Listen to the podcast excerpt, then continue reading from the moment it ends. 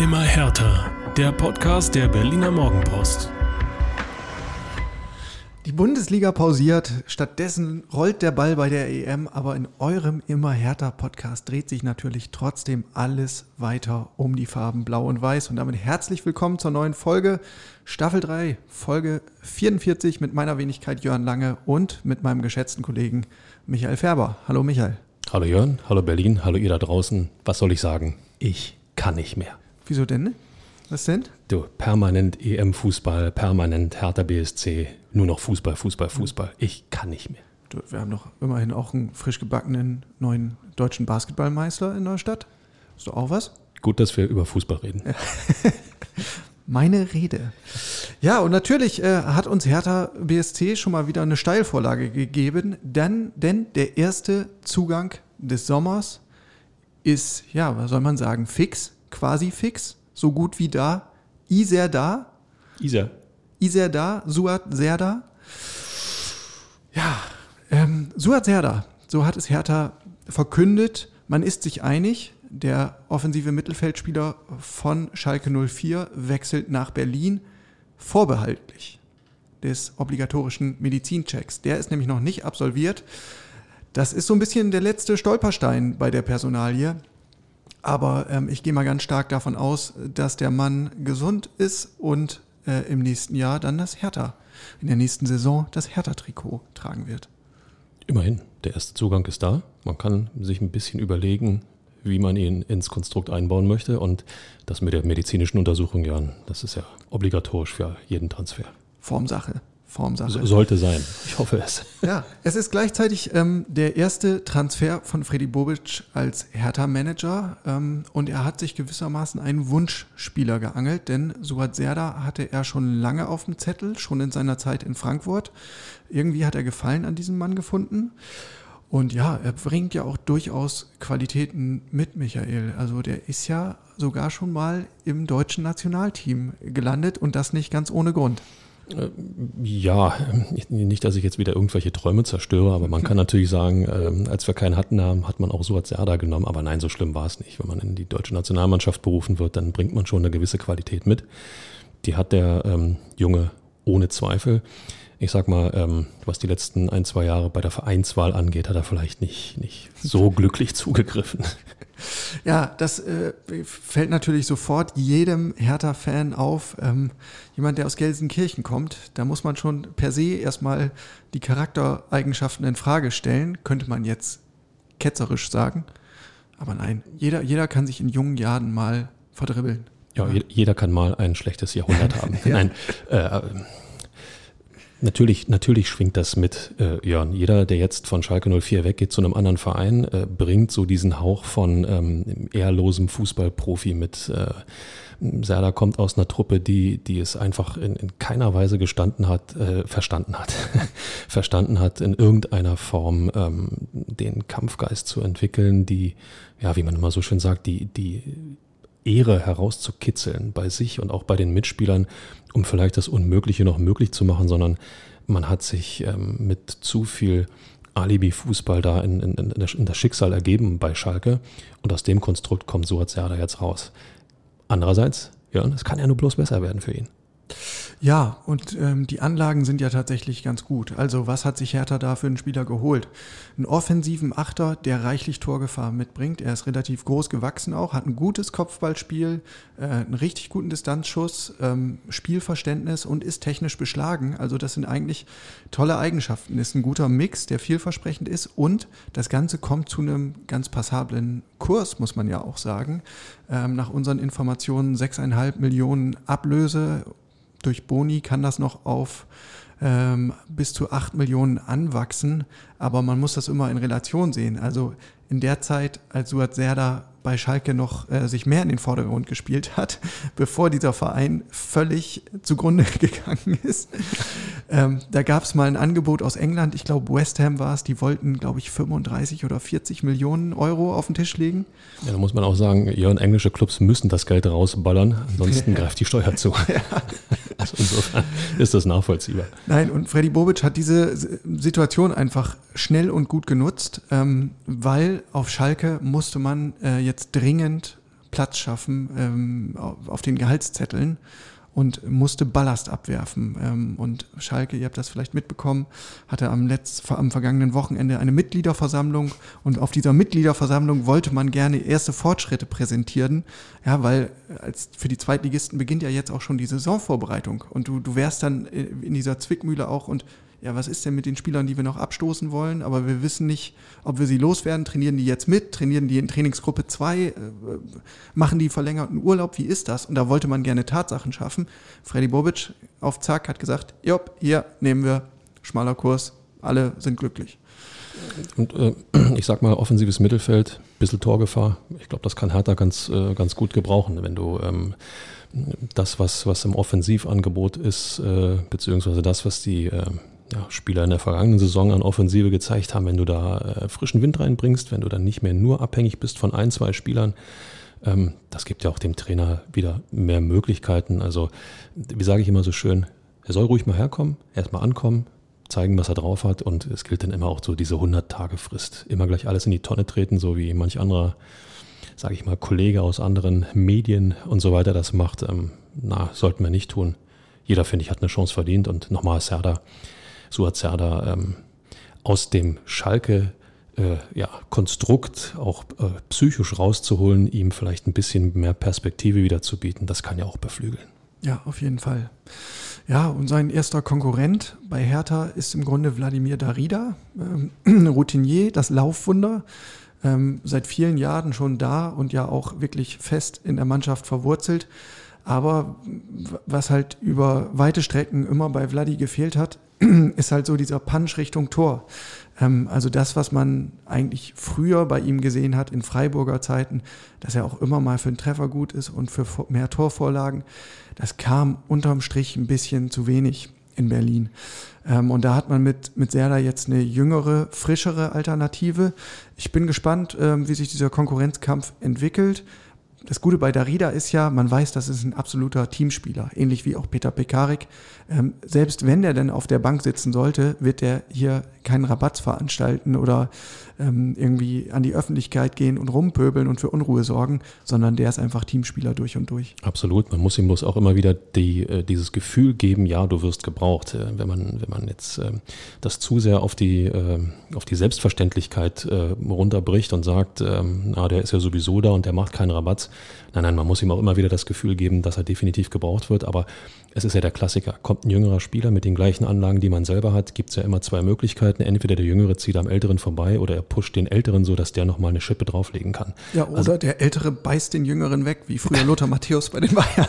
Äh, na gut, der hat nicht nur weggebissen, sondern weggegrätscht und weggetreten im Training. Ja. Also ich glaube, so weit wird es bei Hertha BSC nicht kommen.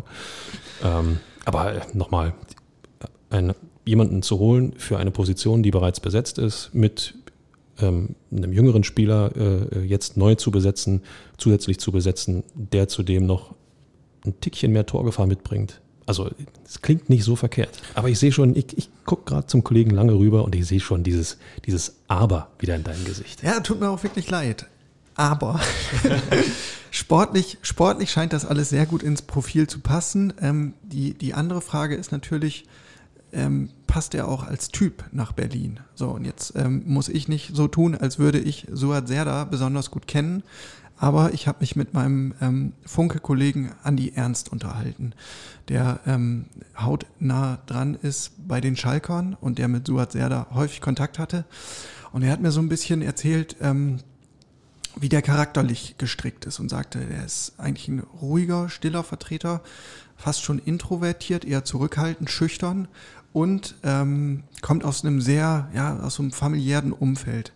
Er ist ja in Mainz aufgewachsen und hat auch in Mainz die Nachwuchsakademie durchlaufen und er hat mir eine putzige ähm, Geschichte erzählt. Christian Heidel hat Suat Serda damals den ersten Profivertrag gegeben. Und zu dieser Vertragsunterschrift kam die gesamte Familie Serda mit. Alle herausgeputzt, wirklich im Sonntagsanzug, ja, also bestens wären angezogen. Ähm, und das gibt einem so vielleicht so ein bisschen eine Idee, wie die Familie Serda tickt.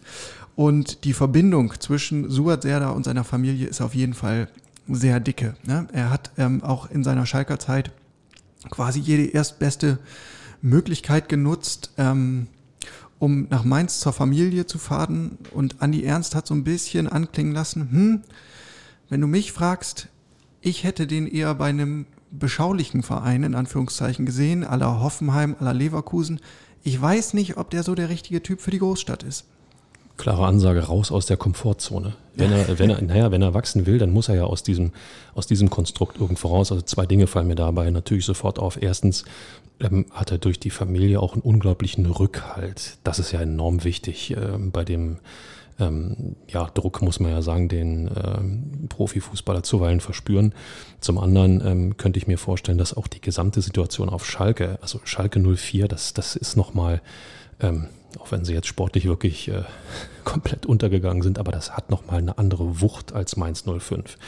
Und damit muss man in irgendeiner Form klarkommen.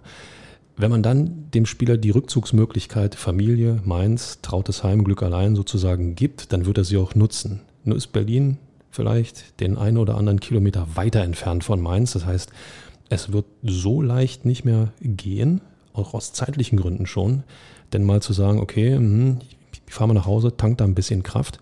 Das heißt, man muss sich von seiner ganzen Mentalität vielleicht auch ein Stück weiterentwickeln. Und ähm, der Bursche ist 24, also ich glaube nicht, dass der am Ende seiner Entwicklung ist. Insofern, ähm, also es er muss aus dieser Komfortzone raus oder er musste aus dieser Komfortzone raus. Und warum nicht bei Hertha BSC? Warum nicht? Und Paul Dardai hat ja schon bei ein paar anderen Spielern bewiesen, dass er ein Spielerflüsterer ist und auch viele Spieler besser machen kann und weiterentwickelt. Ähm, genau, aber das noch daran anknüpfend, der zweite Punkt, den Andi Ernst so ein bisschen vorsichtig äh, und kritisch ähm, beäugt hat, ist, dass er halt auch nicht so der Anführertyp auf dem Platz ist. Ähm, da ist er mit 24 vielleicht auch einfach noch ein bisschen jung und dieses ganze Gefüge auf Schalke war auch ähm, einfach ja, insgesamt eine unglückliche Konstellation. Völlig zerstörerisch für jeden jungen Spieler. Genau. Ähm, so, aber das gehört ja auch zum großen Ganzen. In der vergangenen Saison haben wir bei Hertha immer wieder darüber gesprochen. Es fehlen die Achsenspieler, es fehlen die Stabilisatoren, es fehlen die Chefs. So, und jetzt ist Sami Khedira wieder weg. Das heißt, im, im Mittelfeld wird es sich jetzt auch wieder ein bisschen neu sortieren. Wer hält da das Gerüst zusammen? Ob Serda da schon, ja, so aus, direkt als, als Neuzugang quasi die Impulse setzen kann, da würde ich auch ein Fragezeichen dahinter setzen. Ähm, aber let's see. Es geht um Vertrauen und äh, du hast es angeschnitten. Paul Dardai als Spielerflüsterer hat äh, ja, diversen Profis eigentlich einen Schub gegeben. Ja, dem einen etwas mehr, dem anderen etwas weniger.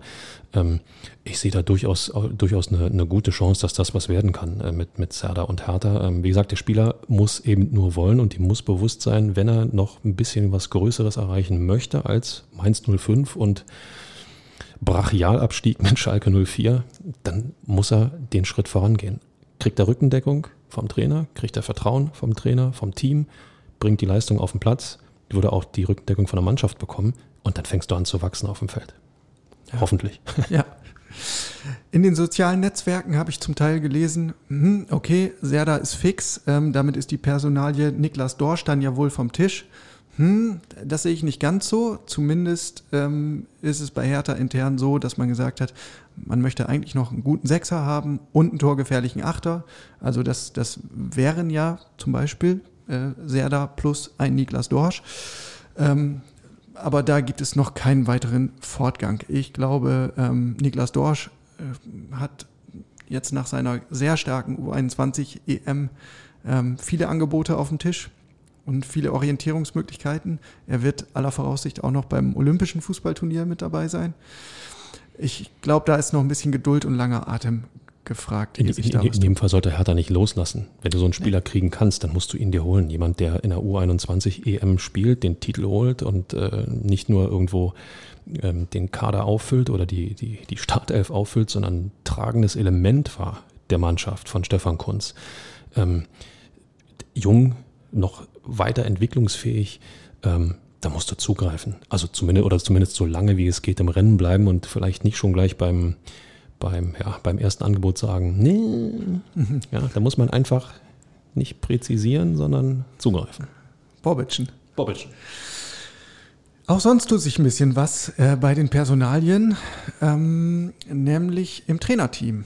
Mit Andreas Menger scheint es einen neuen Torwarttrainer für Hertha zu geben. Allerdings ist diese Personalie noch nicht fix. Äh, es gibt noch keine Bestätigung von Hertha BSC. Aber ähm, es ist verbrieft, dass an Andreas Menger, in Klammern 48 Jahre alt, beim ersten FC Köln um Freigabe gebeten hat. Und es ist auch verbrieft, dass er gern nach Berlin wechseln würde. Andreas Menger ist gebürtiger Berliner, ähm, war dann aber viele Jahre ja, in der ganzen Fußballrepublik unterwegs, erst als Spieler, also Torwart, später dann als Torwarttrainer. Er hat in Frankfurt gearbeitet, er hat beim VfB Stuttgart gearbeitet, bei 1860 München und jetzt zuletzt seit 2017 in Köln. Äh, Timo Horn, der FC-Keeper, hält angeblich große Stücke auf ihn. Ja, und bei Hertha ist diese Stelle ja auch tatsächlich vakant nach der Trennung von Jolt Petri. Ähm, da hatte ja jetzt zuletzt interimsmäßig Ilja Hofstedt übernommen, der sich dann ja die Achillessehne gerissen hatte im Abstiegskampf. Ich entsinne mich. So, und ähm, ohne Ilja Hofstedts Qualitäten ähm, irgendwie herunterstufen zu wollen. Im Gegenteil, ähm, Hertha-Keeper Alexander Schwolo hatte, glaube ich, einen sehr guten Draht zu ihm auf Anhieb, aber Ilja Hofstedt kam eben aus dem Nachwuchs und hat nicht diese Vergangenheit im Profibereich. Und Freddy Bobic hat ja bei seiner Vorstellung unmissverständlich klar gemacht, wir wollen in allen Bereichen besser werden. Wenn man dann einen neuen Torwarttrainer braucht, dann greift man sich natürlich auch jemanden äh, mit einer entsprechenden Vita. Absolut. Und es ist einfach auch blöd gelaufen für den Kollegen Hofstedt. Du verletzt dich ähm, so massiv, äh, da bist du eben mal ja, halbes Jahr, acht Monate, bist du einfach mal weg, bis du überhaupt wieder an, an irgendwelche leistungssportlichen äh, Dinge denken kannst. Und ähm, wenn du in Stuttgart gearbeitet hast, wenn du in Köln gearbeitet hast, das machst du ja nicht einfach nur so, weil, äh, weiß ich nicht, weil du vielleicht eine nette Nase hast oder äh, keine Ahnung, weil du guten Kuchen backen kannst, sondern da musst du ja auch schon ein bisschen was können. Also insofern, ähm, du hast den Faktor Erfahrung angesprochen, enorm wichtig, in, gerade im Torhüterbereich. Und ähm, ja, herzlich willkommen. Das noch als Fußnote dazu, nachdem wir in der Vorwoche über die Personalie Pablo Tiam und die Verbindung zu Bobic gesprochen haben. Ähm, auch Andreas Menger und Freddy Bobic kennen sich schon lang ähm, aus der Zeit beim VfB Stuttgart, ähm, nicht aus Bobics pardon, Spielerzeit, sondern aus seiner Managerzeit in Stuttgart. Also eine weitere Vertrauensperson. Und Fußnote 2, die Personalie Jolt Petri ist auch noch nicht ganz verschwunden aus Berlin. Dort wird äh, am Dienstag ein Termin sein vor dem Arbeitsgericht. Da geht es um eine Güteverhandlung, also um die Frage, wie man sich jetzt auseinander einigt äh, und unter welchen finanziellen Konditionen. Dann haben wir womöglich, Michael, noch einen weiteren Rückkehrer zu Hertha, nämlich ähm, Ante Czovic Ach. soll dem Vernehmen nach wieder im Nachwuchs andocken, nämlich in der U23. Anderthalb Jahre nach seinem, ja, wie soll ich sagen, unglücklichen Charmant umschrieben. Versuch als Cheftrainer von Hertha BSC. Ähm, jetzt, ich will die Stimmung nicht runterziehen, aber ich hoffe, man holt ihn nicht als Backup für Dardai, falls es nicht funktioniert im ersten halben Jahr. Nein, kann ich mir nicht vorstellen. Ähm, und ich halte ihn ja auch für einen wirklich hervorragenden Mann für den Nachwuchs. Ähm, absolut, absolut. Also das, das, das, hat er gezeigt. Er hat die Sprache der Spieler drauf, äh, er kann die Jungs packen. Ähm, das, das hat er gezeigt, ja. Richtig, richtig, gute Arbeit gemacht im Nachwuchs. Ähm, nur eben, äh, es gibt eine Diskrepanz zwischen Nachwuchsfußball und Profifußball bei den Männern. Ähm, und da hat, hatten ja viele von uns, äh, du und ich zum Beispiel, ähm, arge Bedenken, ob das gut gehen kann bei Hertha. Aber ich denke, im Nachwuchs ist er prima aufgehoben und kann ähm, äh, auch wirklich tolle Arbeit leisten und äh, ist dann ja als, als U23-Coach auch wirklich extrem wichtig als Schnittstelle zwischen ähm, den, den U-Teams und den Profis. Er hat ja auch vor seiner Zeit als, als Cheftrainer quasi diese Doppelfunktion gehabt. U23-Trainer und sogenannter Karrierecoach. Also mit den besten Talenten hat er auch noch individuell gearbeitet, auch ja, auf dieser psychologischen und äh, ich sag mal der Mentoring-Ebene. Ich könnte mir vorstellen, dass er ähnliche Aufgaben wieder übernimmt. Noch ist es nicht verkündet, aber nach unseren Informationen wird es ähm, zeitnah so sein. Mentoring-Ebene. Das muss ich erstmal sacken lassen. Ja. Ja. Ansonsten, äh, Ante Czovic, ähm, muss ich immer, wie gesagt, 1997, Herthas Rückkehr in die Bundesliga, erster Spieltag, Borussia Dortmund, Tante Ante macht den Ausgleich. Schönes, schönes Ding damals. Äh, absolut, unsterblich bei Hertha dadurch. So, Michael, bisschen Fußball gespielt wird dieser Tage ja auch noch. Die Europameisterschaft. Ah, ich kann nicht mehr.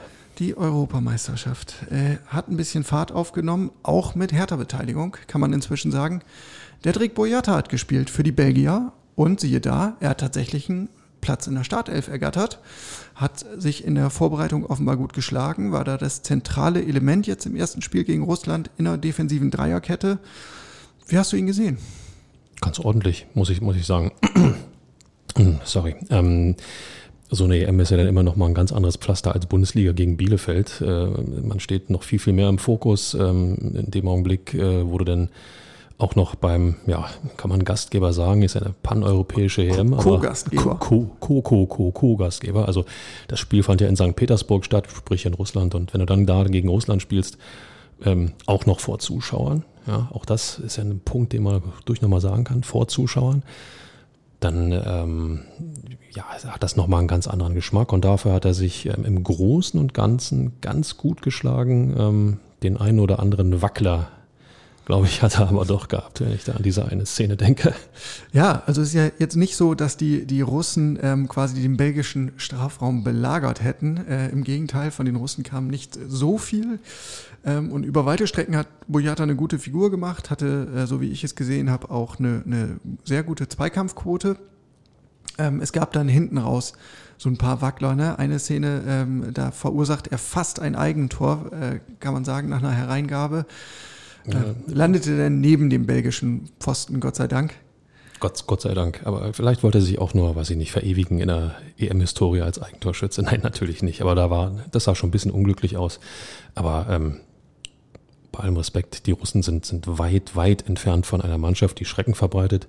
Nichtsdestotrotz musst du in, in dem Defensivverbund vernünftig organisieren. Ansonsten kriegst du auch gegen äh, ja, vermeintlich schwächere oder von der Papierform her schwächere Gegner echte Probleme. Und das hat er unterm Strich eigentlich gut gemacht. Ja, und ist doch auch ein, ein angenehmes Warmlaufen dann. Kann er, kann er sich genau. jetzt steigern. Genau.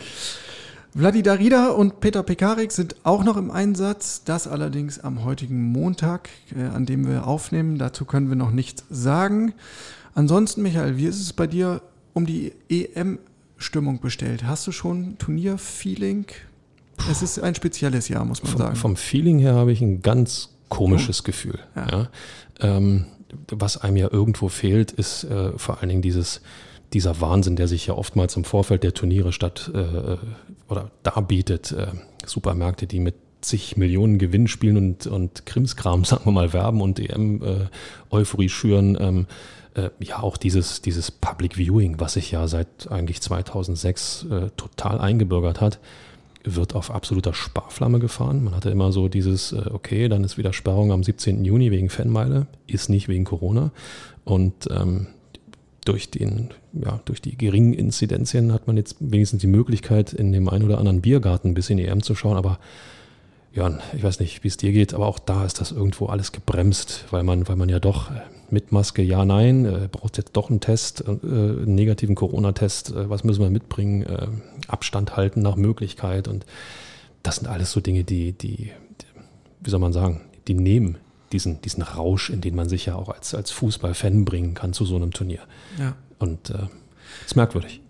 Ja, finde ich auch. Ähm, ich frage mich auch, was ist eigentlich aus den ganzen Autofähnchen geworden? Was aus diesen ganzen Spiegelüberziehern, die wir irgendwie. Ich habe ich hab welche gesehen. Äh, äh, vorgestern war es äh, tatsächlich zwei, drei Autos mit äh, türkischen Fähnchen am Auto. Also. Äh, da ist äh, offensichtlich, wie soll man sagen, viel Liebe in Richtung ja. Nationalmannschaft. Also so die große Euphorie ist auf jeden Fall noch nicht zu spüren. das merkt man auch bei den Einschaltquoten. Ähm, ich habe vorhin noch mal gelesen, die sind bisher unterdurchschnittlich. Nun ist die deutsche Mannschaft Mannschaft auch noch nicht im Turnier ähm, und wir stehen auch noch ganz am Anfang der EM. Der ein oder andere äh, hat, glaube ich, jetzt erst so langsam das Aha-Moment, ach so, da war ja auch noch äh, eine Europameisterschaft und man kommt so langsam auf den Trichter und in die Stimmung. Naja, und mit dem Eingreifen der deutschen Mannschaft, ein gleich Knallerspiel gegen Frankreich am Dienstag, vielleicht nimmt es denn noch mal ein bisschen Fahrt auf. Sicherlich ist Corona da auch ein, ganz entscheidender Punkt, Jörn. Wenn du nach Monaten endlich wieder raus kannst, weil du es darfst, ja, weil die Regularien es zulassen Und ähm, dann guckst du vielleicht um 15 Uhr nicht Fußball, zumal du es ja auch gar nicht kannst, wenn du nicht irgendwie Abonnent von, jetzt darf ich nichts Falsches sagen, Magenta TV, herzliche Grüße an die Telekom, ähm, äh, bist. Äh, da gibt es ja zehn Spiele, die exklusiv nur auf diesem Internet-Streaming-Portal gezeigt werden. Und äh, da bin ich zum Beispiel am, am, Samstag aus allen Wolken gefallen. Ach, dachte ich, komm, Schweiz gegen Wales. Ja, ja echter hat, Klassiker. Hat, hat, hat, so ein bisschen, hat so ein bisschen EM-Feeling. Ja, tote Hose, ist nicht. So, Live-Ticker, naja. Ja, und man muss ja auch sagen, ähm, die, das ganze Turnierfeeling ist jetzt auch eingetrübt worden durch einen dramatischen Zwischenfall. Also man, man spricht nach dem ersten Turnierwochenende nicht über den furiosen Start der Italiener, die ja wirklich berauschend gespielt haben im Eröffnungsspiel gegen die Türkei, sondern alles wurde im Grunde ähm, überdeckt von diesem Kollaps von ähm, Christian Eriksen, dem Dänen, ihr habt das alle mitbekommen. Äh, wirklich hochdramatische Szenen haben wir bei großen Turnieren so noch nicht gesehen, ist auch für uns als begleitende Journalisten äh, eine Ausnahmesituation gewesen, äh, darauf zu reagieren und das Thema ähm, einzuordnen, das ist eine Ausnahmesituation wirklich äh, gewesen. In jedem Fall, in jedem Fall ähm, ja, wie soll man sagen, stockte mir der Atem. Ähm, jemanden zu sehen, der ähm, Profisportler ist, der eigentlich äh, gefühlt kerngesund ist, weil er austrainiert ist, weil er durchtrainiert ist, weil er fit ist, etwas ja. für seinen Körper tut und ähm, den dann ja einfach so einfach so zusammensacken zu sehen, ohne irgendwelche Einwirkung, ähm, da rutschte mir ehrlich gesagt das Herz ein bisschen in die Hose und das trägt natürlich für irgendeine positive EM-Stimmung, äh, ist das natürlich absolut ja, fatal. Ähm, ich fand ähm, die Diskussionen, die sich danach ergeben haben, Spielabbruch, ja, nein, weiterspielen, ja, nein, ähm, wie man damit umgeht, ähm, fand ich zuweilen hochinteressant.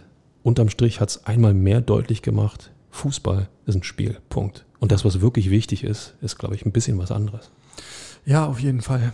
Das äh, relativiert alles, so ein, so ein Vorfall.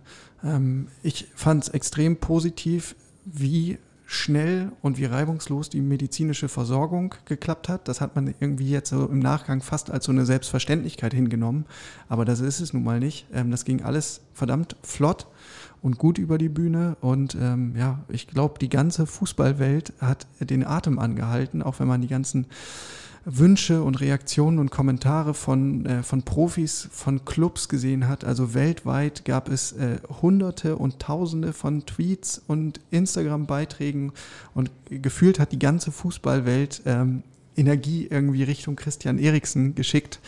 Vielleicht hat es was gebracht. Absolut. Jeder Torschütze danach äh, bei den EM-Spielen hat, hat eine Grußbotschaft Richtung Christian Eriksen geschickt, ob in die Kamera gerufen, Lukaku beispielsweise, ne, bleib stark. Äh, und, und ansonsten ähm, Trikots, die bemalt waren äh, mit äh, guter Besserung äh, Eriksen und äh, allein auch diese Szenerie, dass die dänische Mannschaft ähm, praktisch einen Concon bildet, als Eriksen vom Feld ja, äh, getragen wird bzw. gefahren wird, ähm, äh, um, um ja, Paparazzi-Bilder von den Ringen oder wie auch immer zu verhindern, nach Möglichkeit, auch um diese Geschlossenheit zu, zu, zu demonstrieren, diesen, diesen Zusammenhalt, dieses, dieses ihm auch das Gefühl zu geben, wir sind da äh, für dich. Äh, boah, da kriege ich jetzt schon wieder ganz out, wenn ich nur darüber rede. Das sind für mich ähm, beeindruckende Bilder, die einfach auch zeigen, ähm, das ist, was Fußball ausmacht. Bei allem, Tor des Monats, Tor des Jahres, 1 zu 0, äh, was im Endeffekt entscheidend ist, aber ähm, da waren so viele Szenen, so viele Gesten, die, ähm, die mich schwer beeindruckt haben, bin ich ganz ehrlich. In der Tat.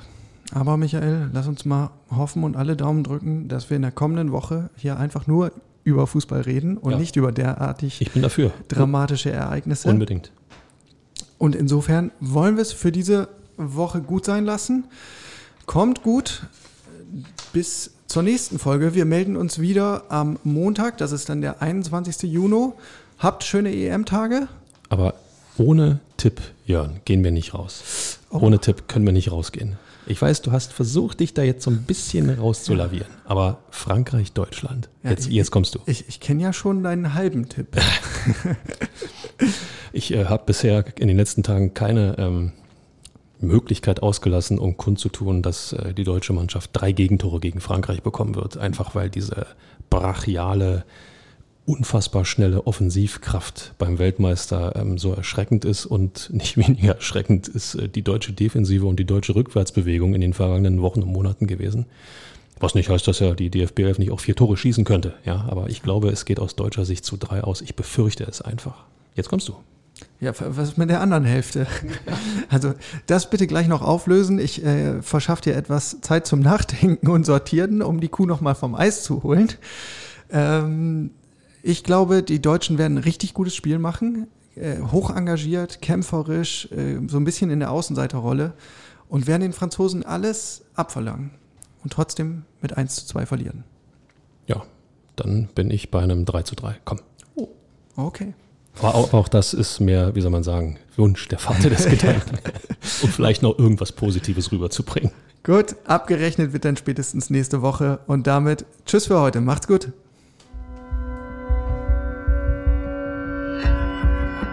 Immer härter. Der Podcast der Berliner Morgenpost.